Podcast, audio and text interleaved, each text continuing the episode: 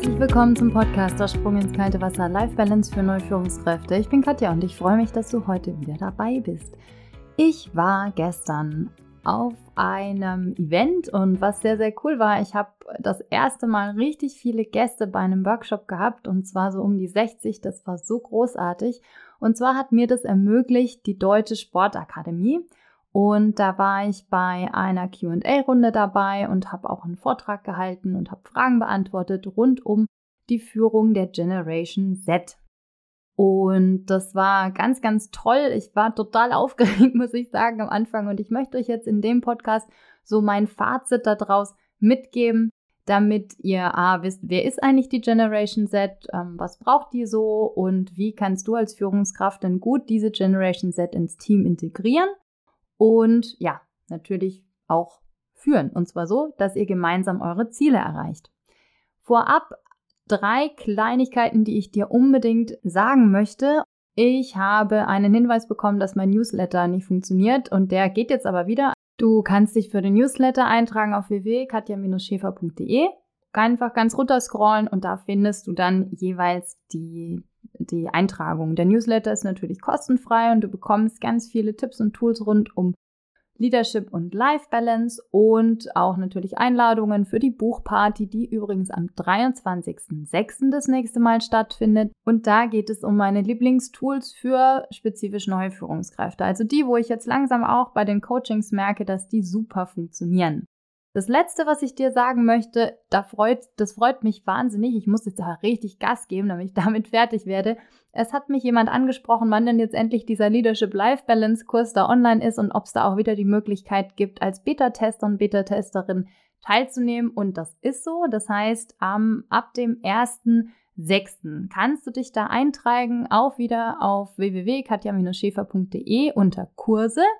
Der Beta-Tester-Kurs wird 99 Euro kosten und der Kurs dann, der, der volle sozusagen, der ist ein bisschen aufwendiger als der stressfrei. Es gibt auch einen Live-Call mindestens einmal pro Monat und ich werde auch ein Live-Coaching mit reinbringen, damit du die Tools, die du in diesem Kurs mitbekommst, auch auf jeden Fall dann in deine Praxis umsetzen kannst.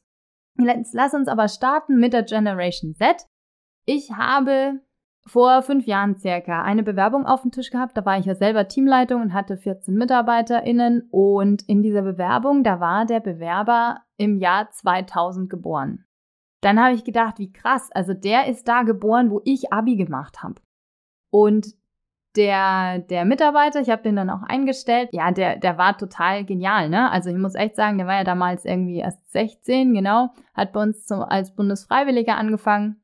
Und ich habe es irgendwie hinbekommt, den, den zu integrieren, obwohl der ja noch nicht mal volljährig war, eben dieser Generation Z angehört und ich sag mal, meine Kollegen und Kolleginnen doch teilweise sehr, sehr skeptisch waren, wie denn jetzt so ein Jungspund hier arbeiten soll.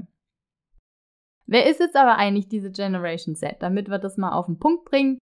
Die Generation Z ist ab 1997 bis 2012 geboren. Die Digitalisierung ist denen in die Wiege gelegt. Also mein erstes Handy hatte ich mit 19. Das war ein Backstein-Nokia-Handy. Und ich glaube, die Generation Z ist sozusagen mit dem Smartphone als verlängerte Hand irgendwie aufgewachsen. Die gehen ganz anders mit diesen digitalen Tools um. Das ist viel selbstverständlicher und das ist tatsächlich auch schon die erste Stärke, die du als Führungskraft natürlich auch nutzen kannst. Also dieses Selbstverständnis mit digitalen Medien umzugehen und auch mit Social Media. Also, wenn du zum Beispiel einen, ähm, dein, dein Social Media ähm, Außenwirkung von deinem Unternehmen oder deinem Team, deiner Abteilung äh, ein bisschen verbessern willst, dann kannst du natürlich jemanden aus dieser Generation Z nehmen und fragen, ob er dich denn da unterstützt. Weil der geht da sehr, sehr wahrscheinlich viel selbstverständlicher mit um und hat da viel weniger Hemmnisse als jetzt möglicherweise jemand, der eben älter ist. Ein Hinweis aber dabei, ich hatte es auch schon, dass sozusagen das dann komplett aus der Hand gegeben worden ist und das würde ich nicht machen. Warum ist es so? Weil die Generation Z, also ein Bekannter von mir sagt, große Klappe, nichts dahinter, das ist ein bisschen fies, ja. Aber die haben natürlich auch nicht so die Erfahrung. Das muss man einfach sagen. Die haben weniger Arbeitserfahrung, wissen viel weniger, wie dein Unternehmen tickt wie du tickst, wie dein Team tickt und auch vielleicht auch noch nicht so ganz, welche Werte denn du und dein Team hat. Das heißt, welche Unternehmenskultur du vielleicht leben möchtest und vielleicht auch lebst mit deinem Team zusammen, ja? Und da würde ich so ein bisschen, ich sag mal, gucken, dass du da regelmäßige Feedback-Schleifen hast, ja, und denjenigen dann sehr gerne in das Projekt mit einbeziehst und natürlich auch Aufgaben gibst, die er selbst verantwortlich machen kann, unbedingt, weil die Generation Z sagt nämlich, Selbstverwirklichung ist eines der höchsten und der besten und der größten und wichtigsten Sachen, die es irgendwie gibt. Es wäre ganz schlecht, jemanden so total zu kontrollieren zum Beispiel. Ja, also es muss Kreativität möglich sein, aber du kannst auf jeden Fall mit Feedback-Schleifen deinen Mitarbeiter, auch wenn er noch so jung ist, gut da durchführen und dann auch die Ressourcen und die Stärken nutzen, die derjenige hat. Zum Thema Stärken. Die Stärken der Generation Z sind möglicherweise so ein bisschen auch anders gestrickt als jetzt die von der älteren Generation. Social Media habe ich schon gesagt, Eigeninitiative und Mitgestalten ist bei denen en vogue. Und zwar auch deswegen, weil der Leitgedanke von dieser Generation Z anything goes ist. Das heißt, alles ist möglich und die haben möglicherweise ein bisschen weniger Hemmnisse, auch Neues anzufangen. Mein Bekannter, mit dem ich mich da kurz vor meinem Vortrag unterhalten habe, hat gesagt, naja, das sind ja Wohlstandskinder. Denen ist ja noch nichts passiert im Leben, ja. Weiß nicht, ob das ganz so stimmt. Ich habe aber so lachen müssen, habe gedacht, na gut, vielleicht ist es ja auch so, vielleicht ist da was dran. Wohlstandskinder. Ist die Frage, ob die alle wirklich Wohlstandskinder sind, aber es kann natürlich sein, dass die sehr behütet aufgewachsen sind, im, zum Großteil. Das heißt, da darfst du einen guten Rahmen schaffen für bestmögliches Arbeiten, um diese Stärken von dieser Generation Z, von deinen Mitarbeitern, deiner Mitarbeiterin bestmöglich zu nutzen. Und ganz wichtig ist auch dabei, nicht einfach nur die Stärken, was er gut kann oder was sie gut kann, sondern die emotionalen Stärken. Vielleicht ist es bei dir auch so, dass du, ich sag mal, Stärken hast, wo du weißt, na gut, das mache ich gut, aber ich mag die eigentlich gar nicht so gerne. Ne?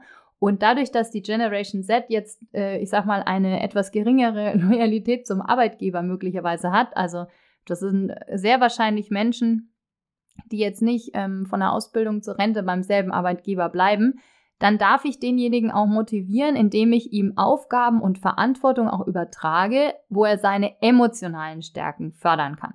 Also die Sachen, die er gerne macht und in denen er auch gut ist oder sie. Ja, und das findest du natürlich am allerbesten raus in einem 1 zu 1 Gespräch. Und dann kannst du auch einen sehr jungen Mitarbeiter oder sehr junge Mitarbeiterin wunderbar ins Team integrieren und ihr könnt voneinander profitieren. Ich hatte damals eine Kollegin oder eine Mitarbeiterin, die war so um die 60 und die konnte ja mit diesem Jungspund so gar nichts anfangen. Ne? Also der musste sie auch siezen am Anfang und da hat sie hat den irgendwie nicht so für voll genommen, sagen wir so. Und ähm, das war ganz spannend, wie die dann gemeinsam gearbeitet haben, weil die haben damals gemeinsam in der Mittagsbetreuung gearbeitet, das heißt in der Grundschule. Und dann haben wir uns zusammengesetzt und einfach überlegt, wer denn was gerne macht. Also wer denn welche Ziele zum Beispiel hat und wer sich denn so ein bestmögliches Arbeitsfeld jetzt an dem Beispiel Mittagsbetreuung vorstellen kann. Und dann ist halt relativ schnell rausgekommen, dass der, dass der Bundesfreiwillige, den ich da hatte, einen unglaublich coolen Draht tatsächlich auch zu den, zu den Kids hatte und insbesondere zu den Jungs. Ja, weil das war so ein, also der hat, glaube ich, sogar Kampfsport gemacht. Der hat mit denen da äh, rumgetollt, Fußball gespielt und so weiter und so weiter. Das heißt, wir haben relativ schnell rausgefunden, welchen Aufgabenbereich denn ich sag mal, der, der junge Mitarbeiter machen möchte und welche Sachen er möglicherweise nicht gern machen möchte, beziehungsweise wo einfach meine ältere Mitarbeiterin besser drin ist ne? und was er einfach auch lieber macht. Und sowas kannst du natürlich auch machen. Das ist auch ganz wichtig. Also fast immer, wenn ein neuer Mitarbeiter, eine neue Mitarbeiterin bei dir ins Team kommt, egal ob jung oder alt, setzt euch da zusammen und guckt nach, welche Ziele hat dann jeder Einzelne, welche Stärken hat jeder Einzelne und besonders auch, welche Werte hat jeder Einzelne. Warum sind die Werte so wichtig? Es geht dabei um die gelebten Werte. Also, es kann sein, dass bei dir in dem, in dem Team eine äh, gewisse Unternehmens- oder eine Teamkultur herrscht. Ja, dass es Dinge gibt, die euch, äh, die völlig normal sind. Ne? Sowas wie Kaffeepause um 10 ist deswegen wichtig, weil man dann auch mal privat quatschen kann oder jetzt bei Führung auf Distanz oder im digitalen Raum habt ihr vielleicht euch auch Gewohnheiten angewöhnt, die, die ihr wichtig findet und die basieren möglicherweise auf Werte, im Team, bei denen ihr euch einig seid. Und das ist wichtig, das dem Mitarbeiter, dem neuen Mitarbeiter zu, zu sagen, dass das einen Grund hat, warum ihr euch möglicherweise immer um 10 Uhr zur Kaffeepause trefft, weil euch der persönliche Austausch wichtig ist. Ja? Da kannst du mal gucken, was denn so in deinem Alltag passiert. Also was ist denn deinem Team wichtig? Und auch besonders natürlich, was ist dir wichtig? Und was ist jedem Einzelnen von deinen Mitarbeitern und Mitarbeiterinnen wichtig? Und was ist vielleicht auch dem Unternehmen wichtig? Das heißt, vielleicht hast du die Folge mit, den, mit der Ruth Cohn, mit den ähm, Ich-Team- und Unternehmensebene sogar angehört. Das heißt, du kannst das im Prinzip switchen von der Ebene Ich, Ebene Team und Ebene Unternehmen welche Werte und welche gelebte Unternehmenskultur, welche gelebte Teamkultur und vielleicht auch welche gelebte Ich-Kultur hat denn da jeder Einzelne? Und das unbedingt auch deinem neuen Mitarbeiter, deiner neuen Mitarbeiterin vermitteln. Besonders der Leuten von der Generation Z, die sind einfach noch sehr jung und es kann sehr gut sein, dass die andere Werte leben als jetzt eben der Rest vom Team. Ich habe ein Bild noch für dich, wie du auch, also nicht nur jetzt äh, die Generation Z äh, führen kannst. Und zwar ist das das Bild von einer Feldwegführung und einer Autobahnführung. Du kannst dir überlegen, welchen bestmöglichen Rahmen kannst du welchem Mitarbeiter und welcher Mitarbeiterin geben für bestmögliches Arbeiten. Bei manchen Mitarbeitern ist es so, dass du, dass die eine Feldwegführung brauchen. Das heißt, eine sehr kleinschrittige Führung. Du musst möglicherweise auch Hinweise geben auf äh, Stolpersteine auf dem Weg, auf Fettnäpfchen und so weiter und so weiter. Dann gibt's vielleicht die Landstraßenmitarbeiter, ja, die, die können kreativer und offener und freier arbeiten. Und dann gibt's die Bundesstraßenmitarbeiter, da, da kannst du, also die können viel mehr Verantwortung zum Beispiel übernehmen.